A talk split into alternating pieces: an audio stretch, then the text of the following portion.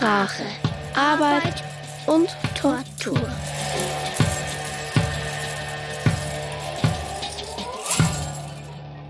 Sophie Beer zog in den 1980er Jahren von Berlin auf den Barhof, eine Landkommune im niederbayerischen Voralpenidyll. Die Schriftstellerin war die erste Bewohnerin, die versuchte, die dunkle Vergangenheit des Anwesens aufzuarbeiten. Sophie Beer spürte sich in die Vergangenheit hinein und leistete, wie sie es nannte, Erinnerungsarbeit. Hören Sie nun aus dem Jahr 2017, nominiert für den Leipziger Kurzhörspielpreis 2018, das Hörstück Barhof. Worüber man nicht spricht, daran ändert sich nichts.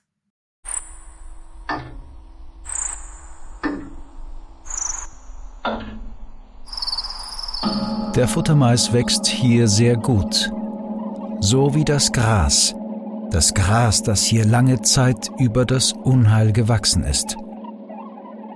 Einige wenige haben irgendwann zu graben begonnen, und schließlich wurde zutage gefördert, was viele ganz schnell wieder vergessen wollten und dann ja auch wieder vergessen haben. Sklavenarbeit.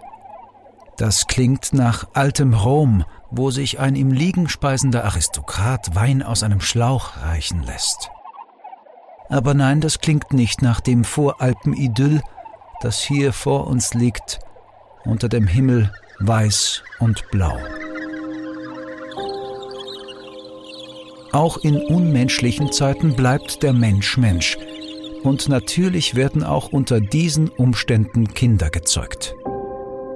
Barhof. Worüber man nicht spricht, daran ändert sich nichts. Ein Dokument. Das war März 85. Das ist immer etwas schwierig, wenn man schon so lange auf der Welt ist. März 84 bin ich hier mit, mit einem Flüssiggasauto von Berlin angereist, äh, nachts. Und dann wurde ich mit großer Freundlichkeit empfangen und da habe ich mich sofort in diesen Platz verliebt. Ohne zu wissen, dass das mal äh, was für eine schreckliche Vergangenheit dieser Hof gehabt hat.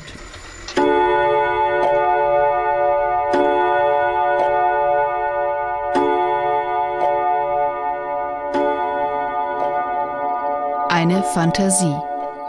Ich gehe da nicht mit runter. Ich bleib herumstehen und wart, bis sie wieder aufverkimmt. Die Wanda. Warum wird denn die Tür nicht aufgemacht? Es ist doch alles ausgemacht dass wir sie heut Mittag mit dem Kind vorbeibringen, das dann gleich mit uns heimfahren soll. Man muss da unser Fuhrwerk gehört haben, wenn schon nicht gesehen. Wie es da steht, die Wanda, vor dem Kinderheim, ist selber nur ein Kind mit seinem Bündel auf die Arm, dem Bankert. Schaut, ob er nicht noch Bankert oder Mutterschlampen aus. Mehr wie die Jungfrau Maria, vergib mir Gott! Mehr wie die Jungfrau mit dem Kinde auf der Flucht. Wanda, so geh doch eine ins Haus, Herrgott. Wie es da riecht. So süß. Da möchte man die Zeit grad vergessen. Aber Christians wird gleich zurückkommen. Und das Mädel steht ja noch im Hof mit dem Baby. Was sind denn das bloß für Zeiten? So alt war wie das Mensch da drunter. Mir hätt kein Mensch den Max, mein Maxl wegnehmen dürfen. Ich hätte ihn in Chorheim geben, schon gar nicht in ein solches. Aber jetzt hab ich ihn da hergemessen. Der Hitler hat ihn in den Osten abkommandiert. Da, wo's die Wander hergebracht haben. Und jetzt? Die drei Kinder sind womöglich schon Waisen. Die Christens hat den Polenbankert abhalten wollen, aber ich hab gesagt, was möchtest mit zwei Seiglingen am Hof? Hast nicht aber nur Milli fürs Mari vor lauter Arbeit und die Männer alle im Krieg. Ich weiß noch, wie ich damals war mit Maxel. Es war ja auch Krieg. 14, 18. Aber ich hab mich nicht um die Feder geschissen. Vielleicht hätt mir den Burm da lassen sollen. Die Wanda mit ihren traurigen braunen Augen. Aus Polen hat man's heute im Viechwagen. Direkt vor der Straßweg eingefangen. Und zu uns auf den Hof mit nix, wie was sie auf dem Leib gehabt hat. Und trennst, hat's, bis ich gesagt hab, wenn du allweil trennst, darfst du mehr mit am Tisch essen. Da hat sie sich dann zusammengerissen. Erst recht, wie sie dann schwanger worden ist. Schwangere ab nach Polen. Das hat's gegeben bis heuer. Ob sie das gehofft hat? Und jetzt steht's da im Bauhof des Polenmensch. Und kein Mensch nimmt's in Empfang. Aha, endlich, doch, jetzt. Jetzt tut sie was. Das muss die Polakin sein, die gerade aus dem Haus tritt. Die polnische Heimleiterin. Da muss die Kinder doch gut gehen bei der Landsmännin. Aber man kann ja nie wissen, grausam wie die Zeit ist. Da schaut jeder, wo er bleibt, wie es treibt und wer steht, dass er nicht falle, wie es im Lesebuch steht. Eines schickt sich nicht für alle. Es ist schließlich Vorschrift.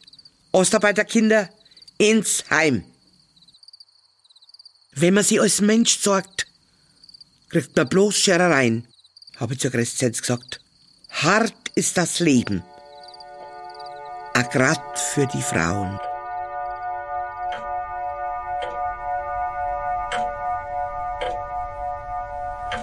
Ich habe das erst Anfang der 90er Jahre erfahren.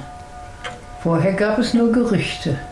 In den 70er Jahren haben eben haben das eine Gruppe von Stadtflüchtlingen aus Hannover, Frankfurt, München haben das gemeinsam gekauft, meistens mit dem Geld ihrer Eltern.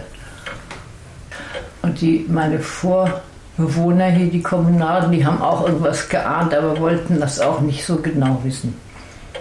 Ja, und ich habe überlegt, soll ich jetzt hier wegziehen und das wieder verkaufen und wieder umziehen und was anderes. Und dann habe ich mir überlegt, nein, ich bleibe hier. Das ist vielleicht auch kein Zufall, dass das ja alles zugefallen ist, dass ich da was machen muss. Und ich habe dann, was ich Erinnerungsarbeit nenne, geleistet, eben durch diese Täfelchen.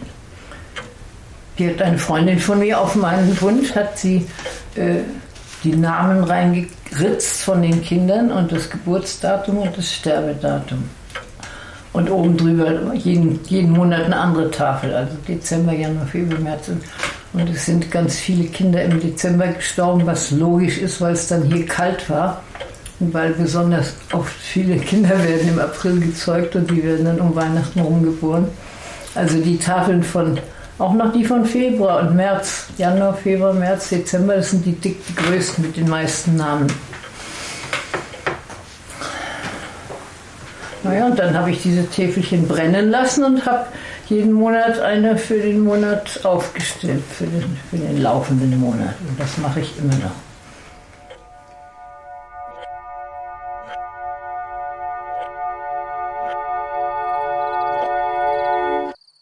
Jessa, so bleibt's denn, als wenn wir daheim Arbeit hätten. So lange kann da eine Kindsabgabe nicht dauern. Keine Begleitung mitgeben, hat der Ortsgruppenleiter gesagt. Alles wird von der NSDAP gestellt. Ich hätt gleich mit einigen sollen.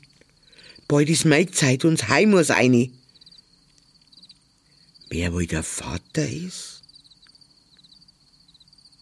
Wie oft hab ich schon denkt, ist mein Maxel. Mein Bub. Aber ein Mannsbild. Im August war der Max das letzte Mal auf Urlaub. Das Mari haben er und die Crescenz. Das rechnet sie zusammen. Aber mit der Wanda, die müsste ja zehn Monate dran haben. Es wird schon der Wolte gewesen sein. Sie ist so jung, wird's verbinden. Da kommt's. Ja, da schießt die Milli ein mit die Tränen. Hätt nur die Christen so viel Milli. Da kann doch das Polmensch aushelfen. Muttermilch ist Muttermilch. Und die Wanda vergisst ihr weh. Ja, darum werde ich mich kümmern.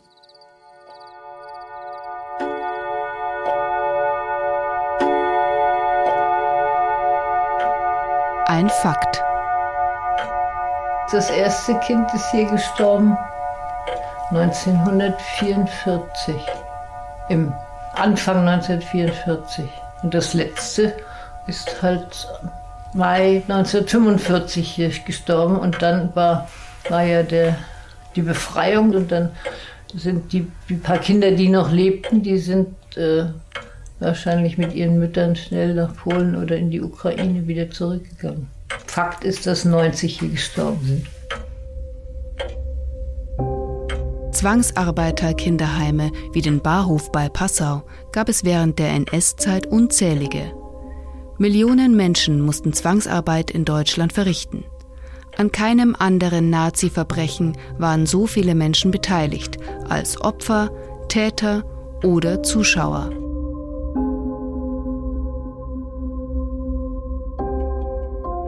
In Erinnerung an Sophie Beer und in Gedenken an die Kinder vom Barhof. Sprecherinnen Barbara Dorsch, Matthias Hofer, Eva Geißler. Interview Andreas Hofer. Regie und Gestaltung Matthias Hofer. Sprache, Arbeit und Tortur ist eine Produktion von Offton 2023. Danke fürs Zuhören.